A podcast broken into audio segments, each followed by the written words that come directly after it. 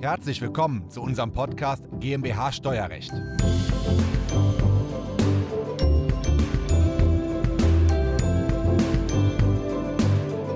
Ich werde in meiner Beratungspraxis total oft gefragt, lohnt sich eine Holding im Ausland, also in einem Niedrigsteuerland? Luxemburg, Liechtenstein, Bahamas, Hongkong. Die Antwort lautet nein und warum das so ist, das erkläre ich Ihnen jetzt. Diese Folge ist der Audiomitschnitt unseres YouTube-Videos. Das Video verlinken wir Ihnen in der Beschreibung.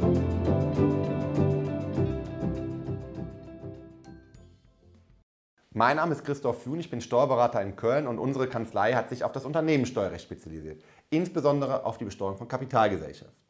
Und jetzt kommt es in der Praxis doch sehr oft vor, dass wir Holdinggesellschaften gründen. Diese Holdinggesellschaften gründen wir aber zu 95 Prozent immer in Deutschland. Die Mandanten fragen, geht das nicht steuerlich noch günstiger im Ausland? Sage ich nein. Warum?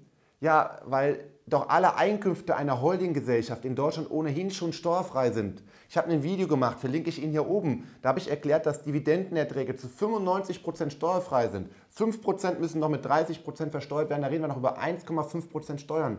Das gleiche gilt für Veräußerungsgewinne, die eine Holdinggesellschaft generiert, auch mit 1,5% Steuern nur zu belastet. Wenn ich doch schon in Deutschland ohnehin fast gar keine Steuern zahle, warum soll ich dann eine Holdinggesellschaft ins Ausland verlagern? Ja, dann zahle ich dann nicht 1,5, sondern in der Tat 0. Aber dafür lohnt sich doch der Aufwand mit dem ganzen internationalen Steuerrecht und der Gründung von ausländischen Rechtsformen doch gar nicht. Ja, also meine Empfehlung, lassen Sie die Finger von ausländischen Holdinggesellschaften. Das lohnt nicht. In ganz wenigen Fällen machen wir sowas, aber das ist wirklich weniger als 5%.